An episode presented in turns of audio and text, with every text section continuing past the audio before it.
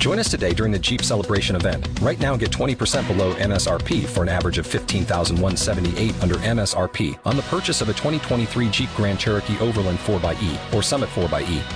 Not compatible with lease offers or with any other consumer incentive offers. 15,178 average based on 20% below average MSRP from all 2023 Grand Cherokee Overland 4xE and Summit 4xE models in dealer stock. Residency restrictions apply. Take retail delivery from dealer stock by 4 1. Jeep is a registered trademark. Don Jacinto estaba en el hospital. Los médicos habían dicho que de su parte habían hecho todo lo posible, no había más que hacer por él.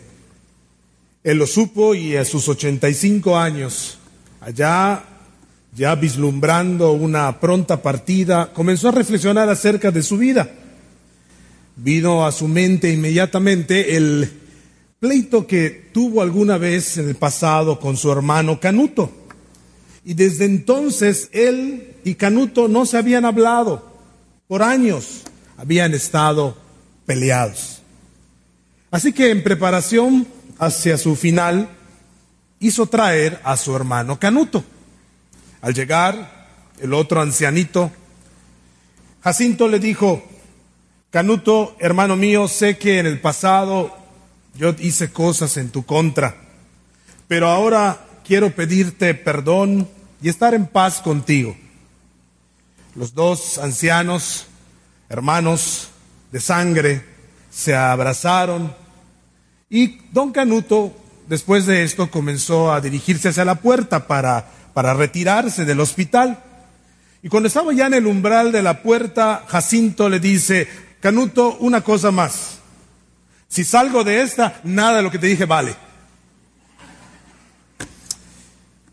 Por supuesto, una historia ficticia, pero lamentablemente puede ser el retrato de algunas familias hasta el día de hoy.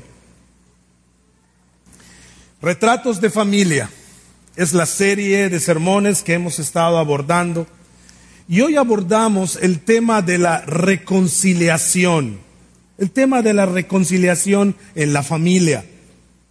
Qué hermoso es escuchar que se salvó una relación. Qué edificante es escuchar las historias de personas que se estaban separando o desuniendo y dieron marcha atrás a sus deseos, trabajando juntos para buscar una reconciliación. Y es que para apartarnos, desunirnos, dividirnos, no se requiere de mucho. No, no se necesita realmente ser intencional para lograrlo. Estoy seguro que la mayoría de la gente no se levanta o no, no se pone a planear ¿Cómo puedo destruir mi matrimonio? ¿Cómo puedo destruir mi familia? ¿Cómo puedo destruir esta relación con mis hermanos o con mis vecinos o con mis amigos? Pero aún así, es tan fácil que nuestras acciones, nuestras palabras, nuestras actitudes hagan pedazos una relación. Quizá ahora mismo estás viviendo en medio de relaciones dañadas o relaciones rotas. Tal vez se trata de la relación con tu cónyuge o con tus padres o con algún hermano o hermana, con algún tío, primo, sobrino o alguien en la familia cercana o extendida. Quizá hace años que no hay ese acercamiento por un conflicto del pasado, por algo que te hicieron o algo que tú hiciste. Y a veces ha pasado por tu mente quizá la idea de ir en busca de la reconciliación, pero piensas, no va a funcionar, no vale la pena, me van a rechazar, no creo que me perdonen, no creo que se pueda lograr, es inútil, no será de ningún provecho. Ideas así pasan por nuestras cabezas.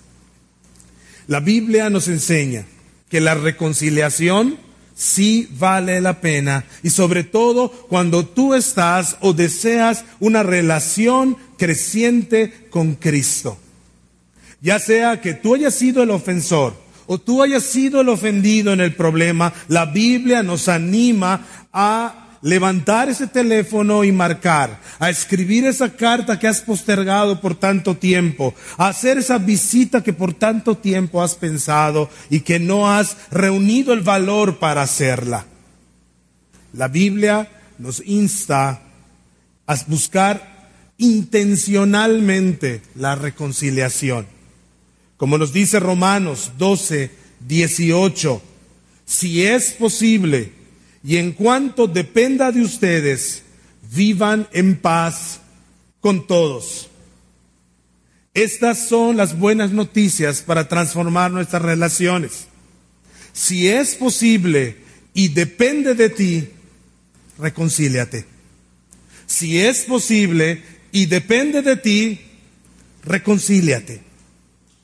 Hoy estaremos considerando la reconciliación de dos hermanos que estuvieron distanciados como por 30 años y cómo el que había ofendido llevó a cabo su acercamiento para la reconciliación. Y esta historia se encuentra en el libro de Génesis, en los capítulos 32 y 33. Y si tienes tu Biblia, puedes tenerla abierta en estos capítulos. Allí estaremos mirando algunos versículos en, en el libro de Génesis.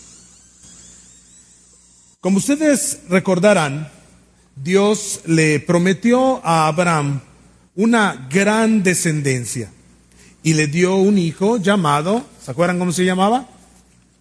Por si no se acuerdan, ahorita va a aparecer en la pantalla. ¿La pantalla? ¿Todavía? ¿Más? Allá viene, una más. Ahí está. Abraham. ¿eh? Abraham tuvo una promesa y este tuvo un hijo. Isaac se casó con Rebeca y tuvieron dos, unos gemelitos. ¿Cómo se llamaron esos gemelitos? A ver si alguien sabe. Esaú y Jacob. Efectivamente, el primogénito era Esaú. Desde el vientre de su madre dice la Biblia que había un pleito entre estos dos. Dos pueblos se estaban pugnando allí. Esaú, al nacer, creció, ¿verdad? Y fue cazador, fue un hombre de campo. Pero a Jacob le gustaba estar a la sombra, una vida más tranquila, más cómoda, nada de estar sudando allá en el campo. Y Esaú era el orgullo de su padre. Cuando, cuando hablaba eh, eh, Isaac de Esaú, era su hijito. Pero Jacob era el preferido de su madre. Lo protegía, lo cuidaba. Desde allí la dinámica familiar ya estaba muy, muy distorsionada. Esaú era el primogénito y esto quería decir que debía recibir una doble porción de la herencia paterna. Tenía el derecho de ser la autoridad en la casa cuando el padre muriera. Esaú, en un arranque impetuoso, renuncia y menosprecia este derecho de su primogenitura. Lo cambia por un plato de potaje. Pasan los años y en el capítulo 27 de Génesis nos, nos dice que ya han pasado varios años e Isaac ya es un anciano al punto de que ya ni siquiera puede ver con claridad, ya, ya, no, ya no tiene una buena visión. Y vislumbrando su inminente muerte, entonces llama a su hijo Esaú y le dice, estoy listo para darte la bendición. Para hacer este proceso, esta bendición del Padre en esta época era una especie como de profecía de lo que habría de pasar con la persona era algo sumamente importante, un privilegio reservado para el hijo primogénito y nada más. La cosa era todo un ritual. Esaú debía ir al campo, cazar una presa, venir, cocinar aquel animal y presentárselo a su padre, que comiera su padre y luego le daría la bendición. Rebeca escuchó todas las instrucciones y llamó a Jacob cuando Esaú salió para hacer su cacería. Y le dijo, ¿sabes qué, hijo? Escúchame y tú vas a recibir esa bendición, esa bendición que le corresponde a tu hermano, tú, yo quiero que tú la recibas.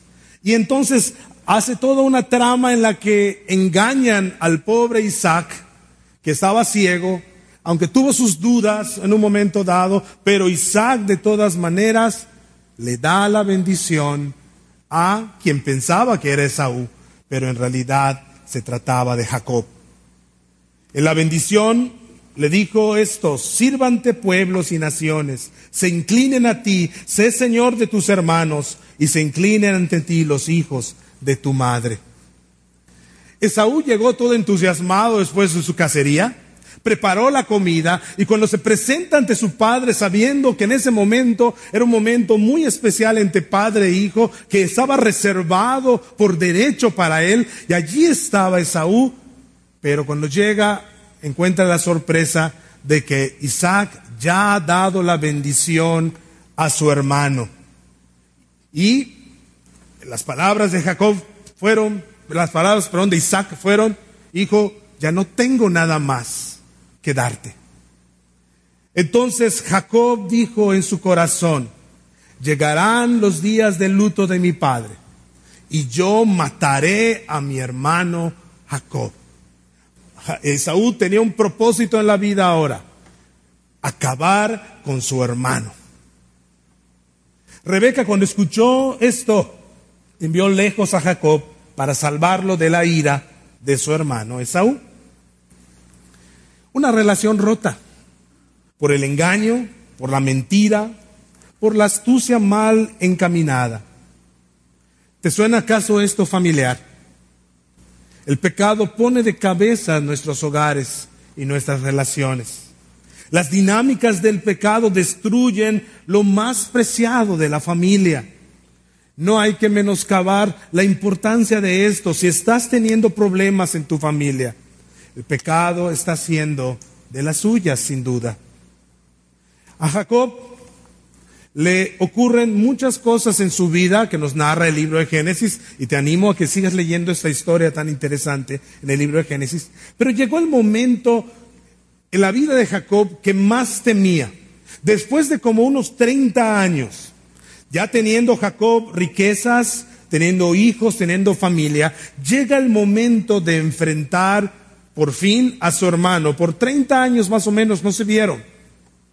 Pero ahora el encuentro era inevitable. Jacob sabía que iba a ver a su hermano, así que envió unos mensajeros para indicar a su hermano que él estaba viniendo, que él iba a pasar por esa zona por la que estaba viviendo su hermano Esaú. Y en Génesis 32, 6 nos dice lo que los mensajeros regresaron, cuando regresaron le dijeron, los mensajeros que Jacob envió a Esaú.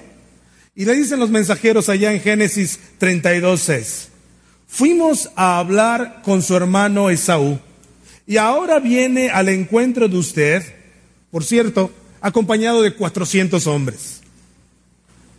La Biblia nos dice que Jacob tuvo gran temor, por supuesto.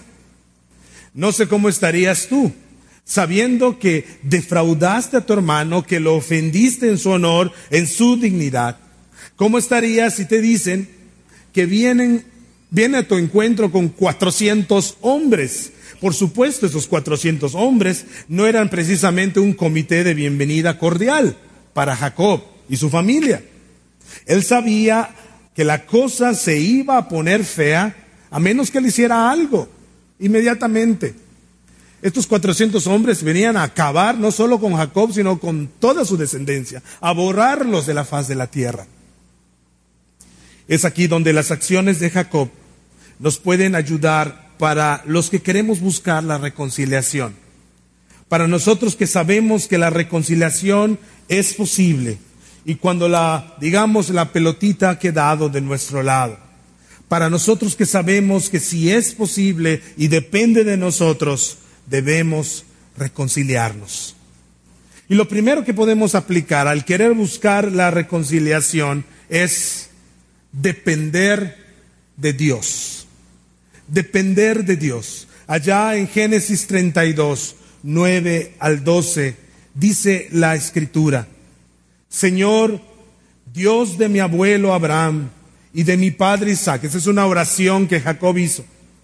Realmente yo, tu siervo, no soy digno de la bondad y fidelidad con la que me has privilegiado.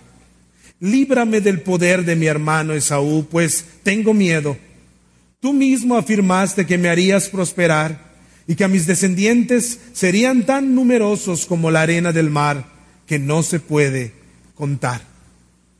las acciones encaminadas a la hacia la reconciliación, debemos hacerlas dependiendo de Dios. Es lo primero que Jacob hizo. Jacob inmediatamente acude al único que podía librarlo de Esaú, al único que podía cambiar los corazones. En nuestra búsqueda de reconciliación debemos venir con ese fervor, con esa dependencia total ante nuestro Dios. Él es el único que puede arreglar las situaciones. Lo que ocurra está fuera de nuestro control. El resultado de los esfuerzos que hagamos en pro de la reconciliación tiene que ser en dependencia total del Señor, confiando plenamente en Dios, sabiendo que Él tiene todas las cosas en control, que no depende de lo que nosotros hagamos o la agilidad o la habilidad nuestra, sino todo depende de Él. No se trata de sagacidad o de astucia, se trata de confiar en el poder de Dios para cambiar corazones. Todo esfuerzo intencional hay que hacerlo sabiendo que solo Dios puede hacer lo imposible, lo imposible que pasa. El éxito finalmente no está en el resultado, sino en la fidelidad a Dios. Busca la reconciliación dependiendo totalmente de Dios. Lo segundo que podemos aplicar al buscar la reconciliación es, vamos a decir, lubricar el ambiente. Lubricar el ambiente. En el capítulo 32 de Génesis nos dice que Jacob, eh, en preparación para su encuentro con su hermano, trató de suavizar el ambiente con muestras de buena voluntad para con su hermano. Si antes lo había defraudado, si antes le había robado, ahora quería mostrarle que su corazón era diferente, quería dar muestras, señales de que venía en una actitud completamente diferente. Y le envió un regalo a su hermano, consistiendo de 200 cabras, 20 machos cabríos, 200 ovejas, 20 carneros, y además de cierto número de vacas y asnos. Y los fue enviando, vamos a decir, como en oleadas, poco a poco. Así que Esaú iba recibiendo poco a poco estos regalos de parte de su hermano. Y la mentalidad de Jacob era esta en, Génesis 32, 20. Apaciguaré su ira con el presente delante de mí y después veré su rostro, quizá le seré acepto. Estaba tratando de, digamos, lubricar el ambiente entre su hermano y él. Esto era lo que estaba queriendo hacer, suavizar la tensión, apaciguar su ira. Por eso, pregúntate, en ese caso en el que estás, ¿cómo podría ir apaciguando el ambiente con la persona con quien quiero reconciliarme? Busca maneras de congraciarte con aquel familiar con quien tienes este alejamiento. Quizá enviar un regalo para su cumpleaños buscar maneras de favorecerlo en algún asunto, cosas que muestren tu cambio de actitud y tu disposición para reconciliarte. A eso le llamamos lubrica el ambiente. Sé intencional en esto, en busca de la reconciliación. Así que es, depende de Dios y lubrica el ambiente. Pero hay una tercera acción que podemos aplicar al estar buscando la reconciliación. Y esta es mostrar profunda humildad. Mostrar profunda humildad. El capítulo 33 nos relata el momento justo del reencuentro. Y, y, nos señala que en todo este tiempo Jacob mostró profunda humildad ante su hermano. Para empezar, el lenguaje con el que se refiere a sí mismo es como el siervo de Saúl. Le dice, al hablar con Esaú, tu siervo te manda estos regalos, tu siervo Jacob, humillándose delante de su hermano. Y también, al referirse a Esaú, Jacob se refiere a él como mi Señor, con esa profunda humildad.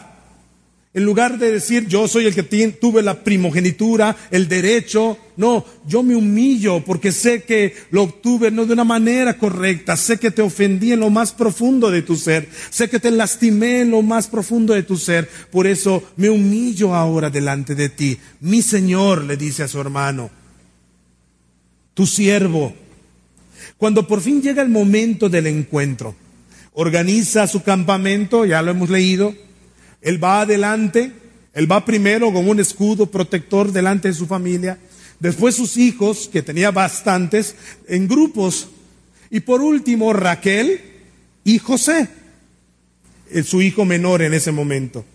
Y se inclinó al ver a su hermano a la distancia, en ese trayecto hacia él, se inclina delante de él haciendo reverencia ante su hermano siete veces, mostrando un corazón humilde, un corazón humillado. Cuando buscas reconciliación, tienes que manifestar humildad. El orgullo no te va a llevar muy lejos. Tienes que manifestar humildad. Reconocer tus faltas honestamente, sin excusas, sin racionalizaciones. Mostrar el arrepentimiento que tienes por tus acciones o palabras del pasado la otra persona debe entender que tú te humillas hasta lo más profundo porque estás arrepentido de lo que hiciste en el pasado, de tus acciones, de tus actitudes, cualquier cosa que haya contribuido para que ese alejamiento entre ustedes dos se haya dado. Profunda humildad. Y miren lo que pasa en Génesis 33, 4, donde dice, Esaú corrió a su encuentro y le abrazó, se echó sobre su cuello y le besó y lloraron. Más de 30 años de amargura, de rencor, de resentimiento, de deseo de venganza, de separación, de planear cuando yo lo tenga enfrente, le voy a hacer esto o aquello. Más de 30 años de vivir de esto aquí terminaron en una dramática reconciliación. Sin duda es un hermoso cuadro de reconciliación. Y quizá nos anima leer historias así. Pero, ¿cuál será la fuente o el fundamento sobre el cual podemos basarnos para siquiera pensar en la reconciliación, para poder dar ese primer paso de reconciliación. En nuestras fuerzas, esto es imposible. ¿Cómo obedecer entonces este llamado a la reconciliación que nos hace la Biblia? La única manera de poder dar ese primer paso la única, el único fundamento sobre el cual basarnos para dar ese paso de reconciliación es porque Dios dio ese primer paso hace mucho tiempo hacia nosotros. Cuando éramos sus enemigos, cuando no queríamos nada con Él, cuando lo despreciábamos y nos alejábamos de Él, Él tomó la iniciativa de reconciliarnos consigo mismo. Él era el ofendido, nosotros los enemigos, pero Él dio ese paso para reconciliar todas las cosas consigo mismo. Y lo que hizo, asumió, lo hizo asumiendo un alto costo. Lo hizo por medio de Cristo. La vida, muerte y resurrección de Jesucristo tuvo el propósito de reunir lo que estaba separado, de buscar y salvar lo que se había perdido. Esa obra perfecta de Jesucristo anunciada en el Evangelio no solo nos reconcilió por gracia con el Padre, esa misma gracia anunciada en el Evangelio es la que nos habilita para que confiando en su gracia, ya reconciliados con Dios, ya habilitados por el Espíritu Santo, podamos dar esos pasos de obediencia para llegar a resolver los conflictos, para perdonar, para confesar nuestras faltas y restaurar relaciones rotas por el pecado nuestro o de otros. Podemos reconciliarnos porque hemos sido reconciliados con Dios. Por eso decimos este día, si es posible y depende de ti, reconcíliate. Ciertamente, no todas las historias terminan así de bellas como la de Jacob y Esaú. Pero que esto no nos desanime. No todas las historias terminan así, somos realistas. En un mundo caído habrá personas que terminarán sus días peleados, separados. Sin embargo, no te desanimes, no te quedes en esa mentalidad de, no te quedes paralizado pensando, eh, no va a funcionar, no tiene caso, ¿para qué intentarlo? La verdad es que, es que quizá no se restaure la relación. Pero te aseguro que al ser intencional, dependiendo de Dios, mostrando profunda humildad, lubricando el ambiente, confiando en la reconciliación que has recibido de parte de Dios consigo mismo, entonces en esa gracia te aseguro que en el proceso crecerás tremendamente. Y algo importante más, en ese proceso también puedes impactar a la siguiente generación. Es curioso que en estos capítulos de la reconciliación entre Esaú y Jacob, el único nombre de los hijos de Jacob que se menciona es el de José. No se mencionan en estos, en, este, en estos episodios, no se menciona el nombre de los otros hijos, solo se menciona por nombre a José, como queriéndonos acentuar el hecho de que José estuvo allí como testigo. Él atestiguó la reconciliación entre su padre y su hermano y su tío. José, años después, tuvo él mismo que reconciliarse con sus hermanos. Y estoy seguro que el ejemplo dado por su padre y su tío impactó de gran manera sus decisiones. Así que nosotros al buscar eh, la, reconciliación podemos impactar positivamente la vida de nuestros hijos y las personas que nos rodean. Por eso nunca se pierde y siempre tiene todo el caso del mundo el buscar la reconciliación.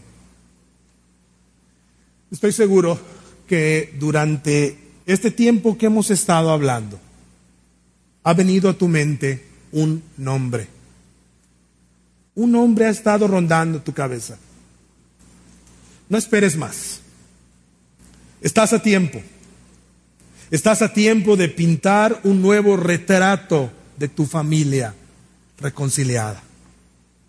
Por la gracia de Dios que obra en ti, si estás en Cristo, si es posible y depende de ti, reconcíliate. Oremos. Padre, muchas gracias por este momento que nos has dado tan especial, de estar en adoración, de elevar plegarias a tu santo nombre, de cantar igual a tu gloria. Señor, gracias, porque tú nos das tu palabra, que nos corrige, que nos exhorta, que nos enseña. Y pedimos, Señor, por todos los que de alguna manera estamos luchando en algún asunto en el cual requerimos reconciliarnos. Padre, que la reconciliación que hemos experimentado en Cristo contigo nos mueva a vivir en paz con el que nos rodea. Gracias Señor, y a ti sea la gloria hoy y siempre. Amén.